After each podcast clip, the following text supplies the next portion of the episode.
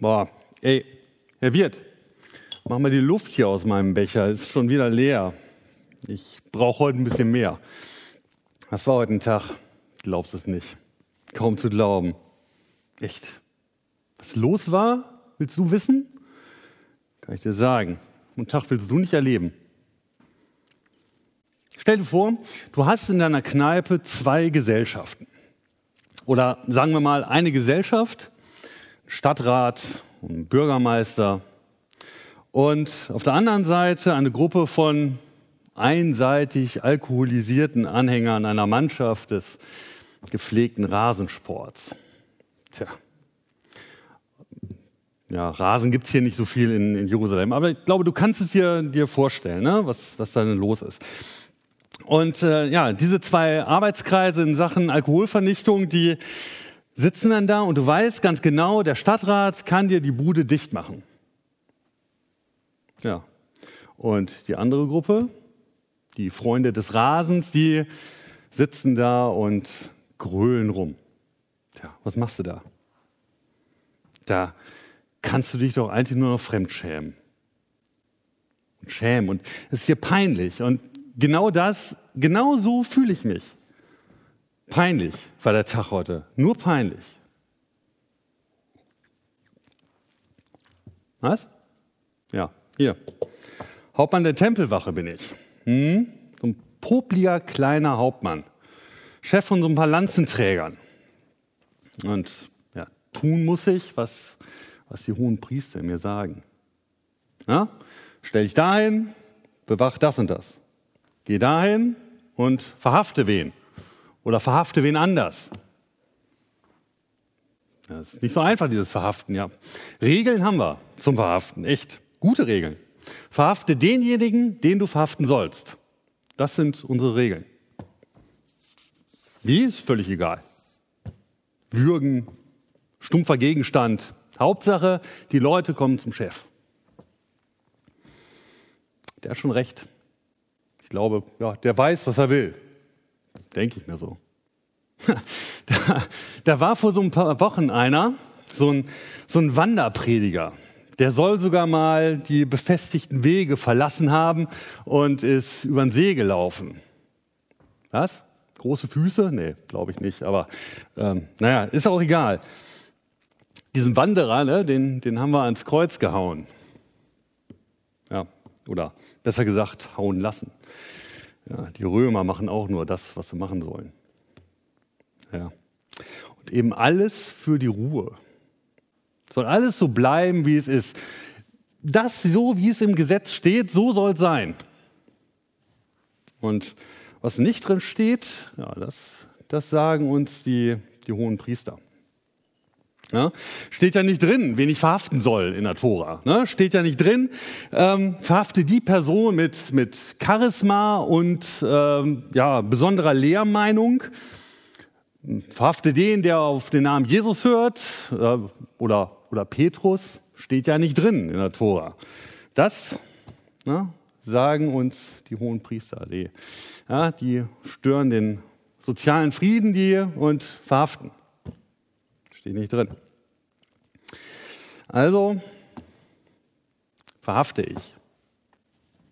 Ja, hier. So ein, wie, so ein, wie so ein Wadenbeißer, wie so ein ja, Jagdhund.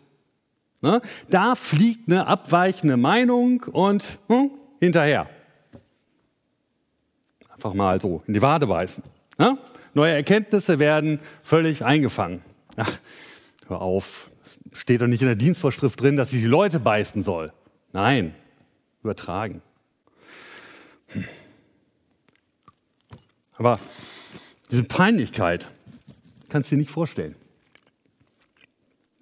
Eigentlich, eigentlich doppelt peinlich. Als erstes sollte ich diesen Petrus und seinen Kumpel Johannes wollte ich verhaften. Hm? Schon wieder. Same procedure as, as last week. Hatte ich ja schon mal. Und aus demselben Grund. Welchen? Hm. Geredet haben die. Vor Leuten. Im Tempel. In der Salomo-Halle.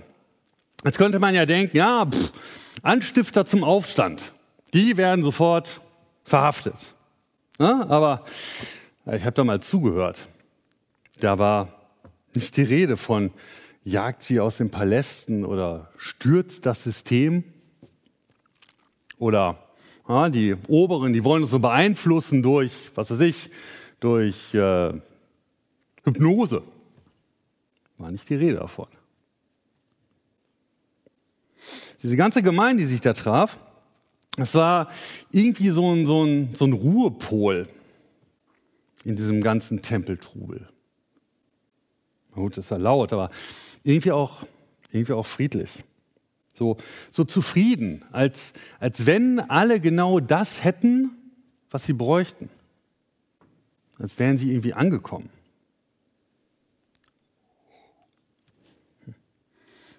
Ja, ich habe dann ja, da so gestanden, ne? nur so wegen des Überblicks. Ne? Erstmal gucken, was da, was da so los ist. Und äh, ja, andere Tempelbesucher, die waren da natürlich auch. Und sind dann da so an dieser Gruppe dieser Christen dann vorbeigegangen. Und äh, ich habe es genau gesehen. Die, die haben sich dafür schon interessiert. Aber ja, die sind dann so, so leicht schielend, sind dann dran vorbeigegangen, sodass das kein anderer mitbekommt, dass die sich für diese Leute interessieren. Aber irgendwie eine Anziehung war da. Hm. Und manche, die, ja, die sind eben stehen geblieben und haben sich extra noch die, die Schuhe gebunden, ne? haben sich da so hingekniet, einfach um dann noch so ein bisschen länger zu sein und, und um zu hören, habe ich genau gesehen. Die wollten zuhören. Boah. Ja, und der kann auch reden, dieser Petrus. Der hat, ja, meine Herren, der hat Charisma. Ne? Charisma eben. Hm. Kann schon verstehen, warum ich den hier verhaften soll. Wenn unsere hohen Priester da so reden, so wie früher, ne? so tu das, mach dies, tu das eine nicht. Auch so Sachen wie ja, heilen am Sabbat, total doof. Das, das zieht einen irgendwie so, so runter. Das, das, das war nicht so, ja, so zugewandt. Aber Petrus, diese Leute im Tempel, Begeisterung. Wirklich Begeisterung. Die legen Schriften mit, irgendwie mit, mit, ja, keine Ahnung, Liebe aus. Sie erzählen weiter, was dieser Jesus ihnen vorgelebt hat. Da steckt Menschenliebe drin. Würde. Scheint mir so, als ob genau das in diesen Tempel gehört. Dass diese Gemeinschaft am richtigen Ort ist. Das gefällt den hohen Priestern natürlich überhaupt nicht. Weißt du, was ich glaube? Neidisch sind die. Neidisch. Hm? Weißt du, welchen Beruf dieser Petrus hat? Fischer war der. Oder ist er? Ja, der kann nicht übers Wasser gehen, der war ein einfacher Fischer.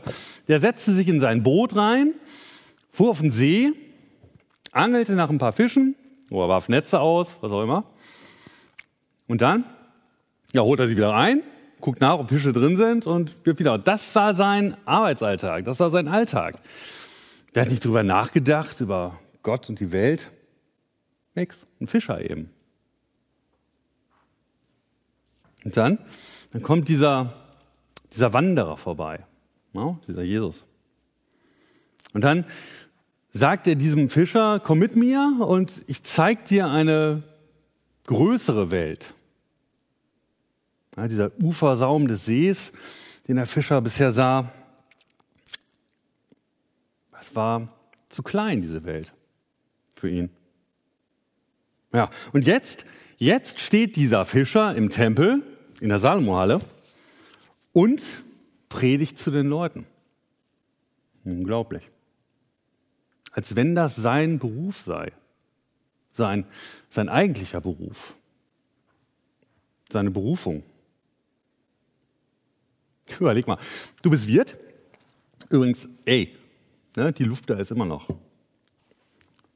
Und jetzt überleg mal, du hättest einen anderen Job. Ja, wie jetzt? Anderer Job. Ja, Schreiner oder, oder keine Ahnung, Bootsbauer oder Wächter. Hast du noch nicht drüber nachgedacht? Naja, ist auch egal. Jedenfalls, Wärst du nicht richtig gut in deinem Job, wenn du den mit Begeisterung machen würdest? Von dem, ein Job, von dem du überzeugt bist? Von den hohen Priestern weiß ich es nicht. Aber dieser Petrus, ich sag dir, der weiß, was er will, der kann was. Der, der ist nicht so ein, so ein Fähnchen im Wind, das ist der ist total fanatisch in dem, was er tut. Das ist, der, ist, der ist felsenfest irgendwie, habe ich das Gefühl. Durch nichts von seiner, von seiner Berufung, von seiner Predigt, von dem, was er sagt, abzubringen.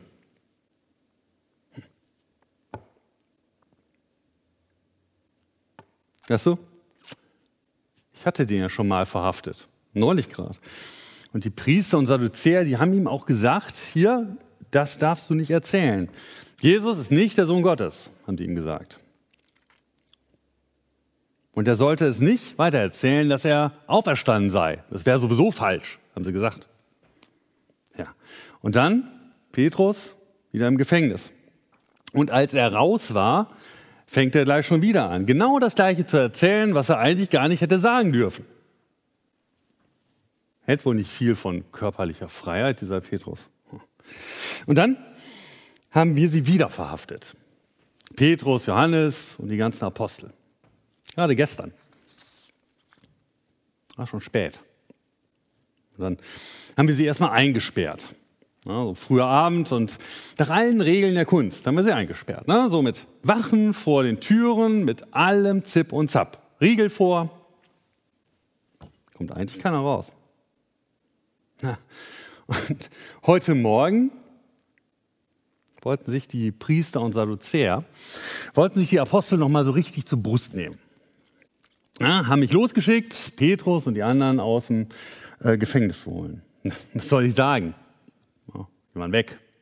Tür war zu, Riegel war davor, Wachen waren da, aber hinter der Tür keine Apostel. Da konnten wir uns erstmal richtig schön was anhören von den Priestern. So von wegen, ne? Wir hatten nur einen Job und ja, hab's nicht gebracht. Peinlich, echt. Peinlich.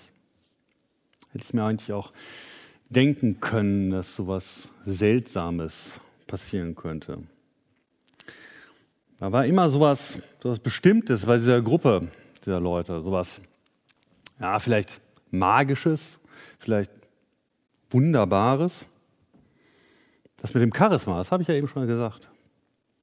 Aber stell dir vor, die sollen geheilt haben. Die sollen Menschen geheilt haben von, von den seltsamsten Krankheiten. Und nicht nur so einfach heilen und, und Verbände drum machen, sondern selbst der Schatten von Petrus soll Menschen geheilt haben. Die haben Leute hingetragen zu denen damit der Schatten von Petrus auf sie fällt. Und dadurch wurden sie geheilt. Nicht nur von Sonnenallergie, sondern ja, böse Geister. Ja, böse Geister gibt es ja viele. Hass, Missgunst, auch körperlich. Ne? Übrigens nicht für Christen. Soll Jesus schon gesagt haben. Ne? Liebet euren Nächsten wie euch selbst. Habe ich so vorher im Tempel und nicht gehört. Ja, also Apostel also weg und wir erhielten unseren Einlauf unseres Lebens. Und Petrus und Konsorten, die waren bestimmt schon über alle Berge. Ja, standen wir da. Und dann kam ein Obergefreiter angelaufen und erzählte uns, dass Petrus etwa nicht verschwunden sei, sondern dass die Apostel wieder im Tempel stehen. Genau da, wo sie nicht sein sollten. Und sie reden und scherzen und ja, erzählen ihren Leuten, lachen. Sag mal, wie standen wir denn jetzt da? Was sollten wir jetzt machen? Hm, vor allem unsere Priester. Hannas bekam so ein hochrotes Gesicht und die kleine Ader an seinem Hals, die wurde wieder richtig groß und ja, Kajafas fiel die Kinnlade runter, wurde ganz bleich und ja, die anderen Priester konnten auch nicht mehr an sich halten. Ich sage dir, das sind Fanatiker. Echte Fundamentalisten, diese Christen, die erzieht man nicht einfach so. den, den sagt man nicht, so jetzt ist gut und geh mal wieder zu deinem Fisch und angel mal wieder Aal und Hecht oder was auch immer da so rumschwimmt. Diese Leute haben hier Strukturen aufgebaut. Ich sag dir, der pure Sozialismus, die teilen ihre Sachen. Die, die kümmern sich untereinander, die teilen alles, was sie haben und dann diese Wunder und, und diese Heilungen und da kommen immer mehr Leute zu denen. Die Gruppe wird immer größer und äh, das sind nicht nur so, so Eintagsgläubige, die leben echt, was sie glauben. Und dann wieder diese Radikalität. Ja? Nicht, nicht mit Knüppel und, und, und Schwert und so, ne? das brauchen die nicht. Habe ich nie gesehen. Obwohl, da, da gab es mal so eine Geschichte mit so einem Ohr, das, das nachher aber wieder dran war. Ja, gab es danach aber nicht mehr.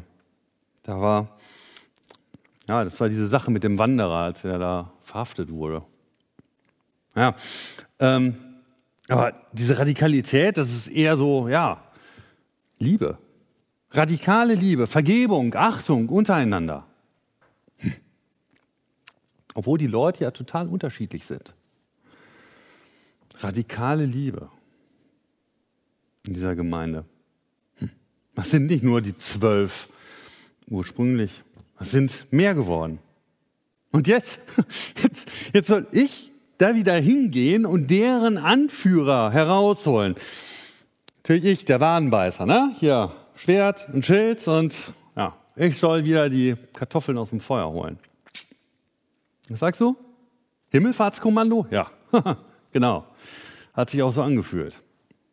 Ja, gut, half ja nichts. Also, ich habe mir meine Tempelwachen geschnappt und bin dann los zu den Christen. Was sollte ich dann machen? Ja? Da stand ich nun mit meinen Speerträgern vor diesen Leuten und, und die guckten nur. Stell dir vor, eine Masse von Menschen, die dich anschaut. Dich und deine paar Leute. Und denen sollst du jetzt sagen, so, ihr seid jetzt alle verhaftet. Ab zum Rat. Geht doch nicht. Kann ich doch nicht machen. Bin dann selber rot geworden. Hm? Als alle still geworden waren, haben sie mich einfach nur angeschaut. So, platt vom Kopf. konnte ich natürlich auch nur, nur sagen, ja, hm, Herr Petrus, vielleicht könnten Sie noch mal vor den Rat treten. Ähm, der Rat möchte sich noch mal mit Ihnen unterhalten. Ja. Peinlich. Wäre fast im Boden versunken. Meine Truppe interessierte sich plötzlich für die schönen Stuckarbeiten im Tempel. Ja. Wem war das auch peinlich? Ja, was soll ich sagen? Petrus sagte nur, aber sehr gerne und kamen alle mit. Diese Jungs hätten alles machen können. Aufruf zum Aufstand und steinigen, aber die kamen einfach mit. In, in einer Ruhe fehlte nur noch, dass ich ihnen die Türen öffnete. Als wenn sie gar nicht verhaftet wären. Die, die ruhten so in sich selber.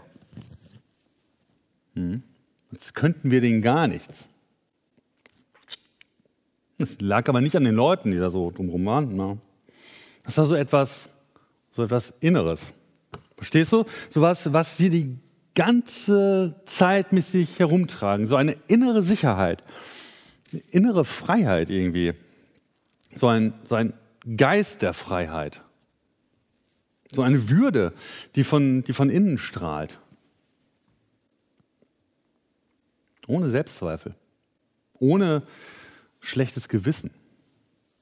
Als wären sie es, die auf der richtigen Seite stünden. Einer hat mir sogar gesagt, ja, Friede sei mit dir. Hatte gar keine Lust mehr, diese Leute zu verhaften. Mussten, musste sie ja später auch noch auspeitschen. Eben gerade. Und selbst das ertrugen sie mit einer inneren Ruhe. Kennst du das? Du, du machst manchmal Dinge, von denen du weißt, dass sie falsch sind. Und dann? Hm. Wo ist der Weg?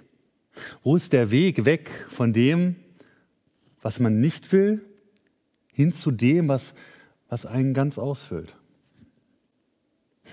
Schau mich nicht so an. Der Knaller kommt ja noch. Habe ich dir noch gar nicht erzählt. Da steht also Petrus vor dem Rat mit dem die Apostel. Er hört sich das an, dass äh, sie nicht mehr von Jesus erzählen sollen, dass sie nicht mehr von einer Beziehung von, zu Gott erzählen sollen, von einer veränderten Beziehung, von einem menschlichen Miteinander, das Respekt, Würde, Rücksicht geprägt ist, von Liebe, dass das alles falsch sei. Wurde ihnen so gesagt.